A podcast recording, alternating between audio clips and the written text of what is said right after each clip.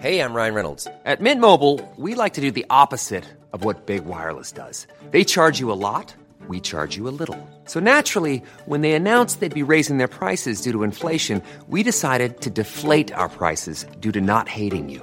That's right. We're cutting the price of Mint Unlimited from $30 a month to just $15 a month. Give it a try at mintmobile.com slash switch. $45 upfront for three months plus taxes and fees. Promo rate for new customers for limited time. Unlimited more than 40 gigabytes per month. Slows. Full terms at mintmobile.com. Le studio Biloba présente le meilleur résumé, la littérature au creux de l'oreille. Dans cet épisode, découvrez Le Rouge et le Noir de Stendhal, livre 1.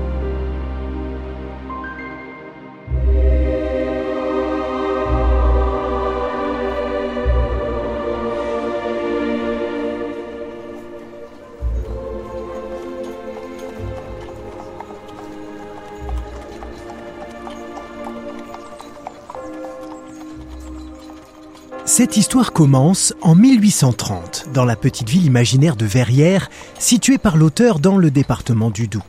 Son maire, monsieur de Rênal, cherche un précepteur pour ses enfants, c'est-à-dire une personne érudite et de confiance pour les instruire et les éduquer à son domicile. Son choix se porte alors sur Julien Sorel, le fils d'un charpentier âgé de 19 ans qui est tout heureux de quitter son foyer où il est haï et méprisé par son père ainsi que par ses frères. Il faut dire que Julien est un homme atypique. Doté d'une constitution plus délicate et d'un tempérament intellectuel, la vie de charpentier ne lui convient pas du tout. Lui, il a appris le latin et il préfère lire. Il lit énormément, surtout des récits de guerre napoléonienne, puisqu'il voue une réelle admiration à l'empereur. Il a même songé à devenir soldat, mais, mais porté par une plus grande ambition, il envisage finalement de devenir prêtre.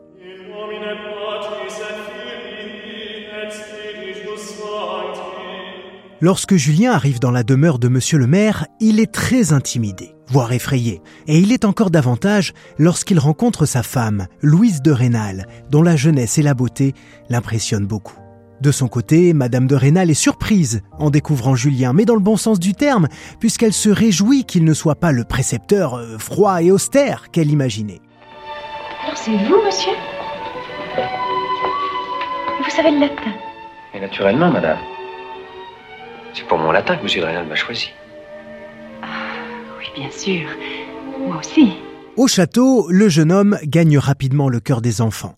Il prend de l'assurance dans ses fonctions et donne entière satisfaction à ses employeurs.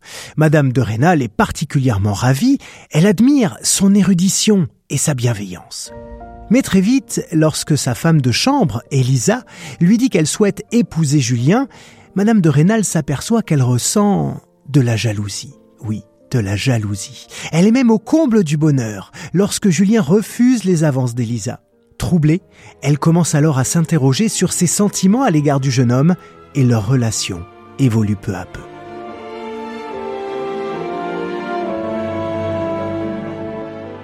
Un soir d'été, lors d'une veillée dans le jardin, Julien effleure involontairement la main de Madame de Rênal, qui la retire aussitôt. Un geste compréhensible, naturel, me direz-vous, venant d'une femme mariée à un notable. Mais le jeune précepteur en est vexé et se promet de recommencer le lendemain soir, cette fois volontairement, et de lui prendre la main sans lui laisser le choix.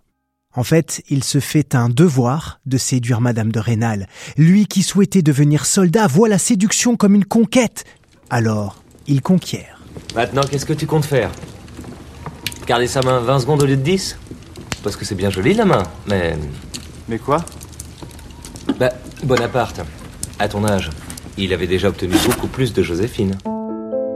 Le jour suivant, Julien parvient bel et bien à lui saisir la main, et cette fois, elle ne s'y oppose pas. Le jeune homme comprend alors qu'elle est déjà très attachée à lui.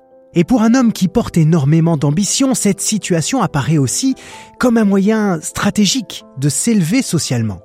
D'autant que si Madame de Rênal est éblouie par toutes les qualités de Julien, euh, ce n'est pas vraiment le cas de son mari, qui se permet de lui faire régulièrement des remontrances au sujet de l'éducation des enfants. Le jeune homme ne le supporte pas et présente sa démission. Le maire, craignant que Julien ne parte chez Monsieur de Valneau, son ennemi juré, lui donne une augmentation, ainsi que trois jours de congé pour le faire rester. Julien accepte et part rendre visite à son meilleur ami, Fouquet.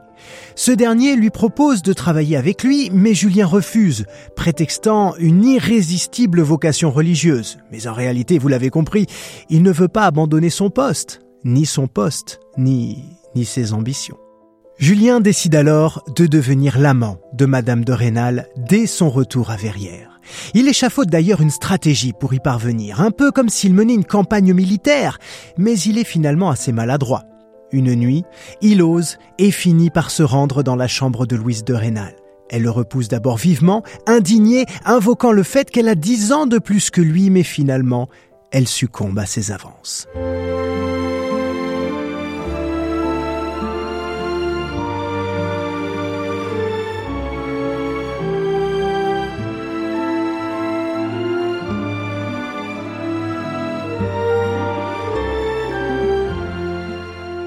Cette idylle n'est pas sans écueil. Madame de Rênal a des remords et Julien de son côté reste méfiant à son égard, sachant qu'ils n'appartiennent pas au même monde. Mais petit à petit, il oublie ses grandes ambitions et savoure de vrais moments de bonheur avec Madame de Rênal. Si bien que, malgré la différence d'âge, Julien voit naître dans son cœur de vrais sentiments. Il tombe réellement amoureux.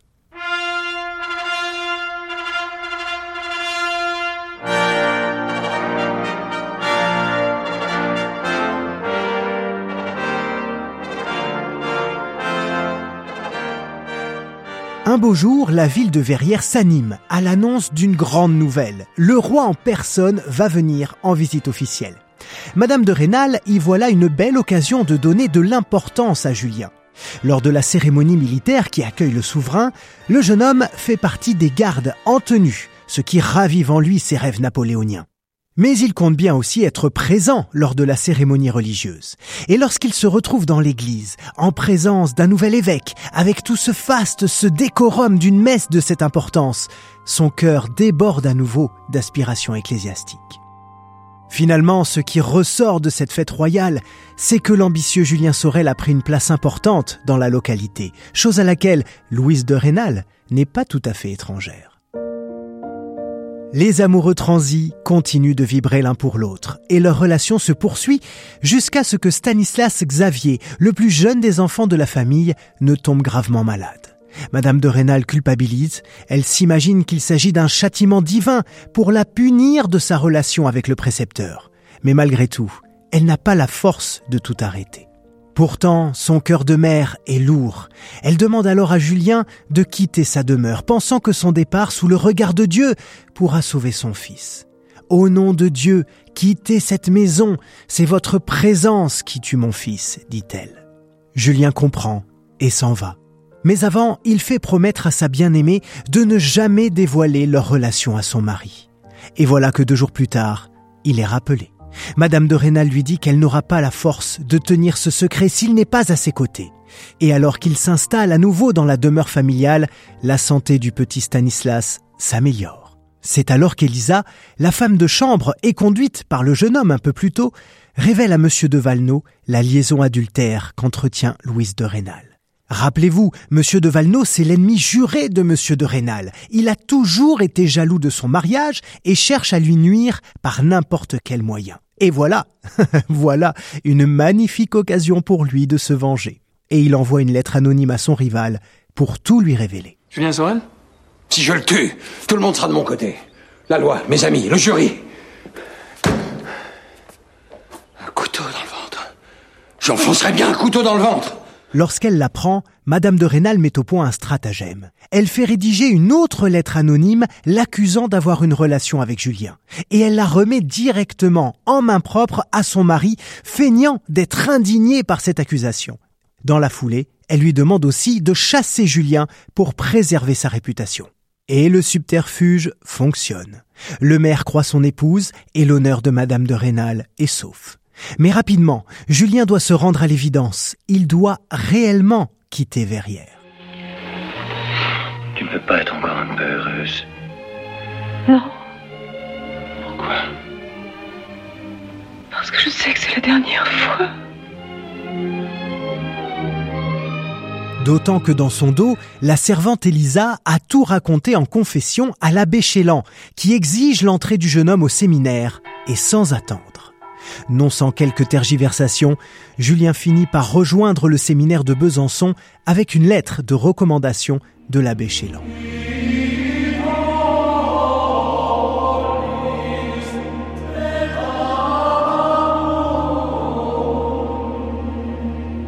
Mais rappelez-vous, Julien est un jeune homme sensible, érudit, passionné, et malheureusement, il se retrouve avec des camarades qui sont de rudes et bourrus paysans, qui ne le supportent pas et lui font vivre un calvaire. Bah alors, Martin Luther, t'aimes pas la saucisse eh, Regardez-le, il a l'air tout malheureux. C'est les lentilles qui te donnent des aigreurs. Eh, mais non, il a même pas touché. Le directeur du séminaire, l'abbé Pirard, le prend alors sous sa protection et lui révèle même un jour toute l'estime qu'il lui porte. Quand l'abbé obtient une promotion et reçoit une place intéressante proche de Paris, il souhaite l'emmener avec lui. Julien accepte le poste qu'on lui propose, celui de secrétaire du marquis de la Mole, un aristocrate parisien. Avant de gagner Paris, Julien Sorel prend un dernier risque. Il décide de retourner à Verrières, de nuit, pour revoir Madame de Rênal et lui faire ses adieux. Leurs retrouvailles sont d'abord très froides, puis passionnées, et elles tournent mal quand Monsieur de Rênal frappe à la chambre de son épouse. Ouvrez-moi vite, il y a des voleurs dans la maison, on a retrouvé leur échelle. Julien n'a que le temps de s'enfuir par la fenêtre et de courir le plus vite possible. Des coups de feu se font alors entendre, les balles sifflent tout autour de lui, mais il s'en sort finalement sain et sauf. C'est une page qui se tourne, une nouvelle vie l'attend à Paris.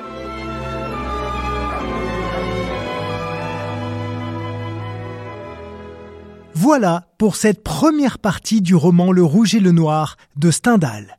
Vous pouvez dès maintenant découvrir la suite. Le livre 2 vous attend avec la fin des aventures de l'ambitieux et orgueilleux Julien Sorel à Paris. Et si ce n'est pas déjà fait, abonnez-vous au podcast Le meilleur résumé en activant les notifications. À tout de suite. Cet épisode a été coécrit par Candice de Gatine, Gabriel Massé et Loïc Landreau. Il vous a été présenté par Loïc Landreau. C'est une production du Studio Biloba. Plus de podcasts à découvrir sur studiobiloba.fr.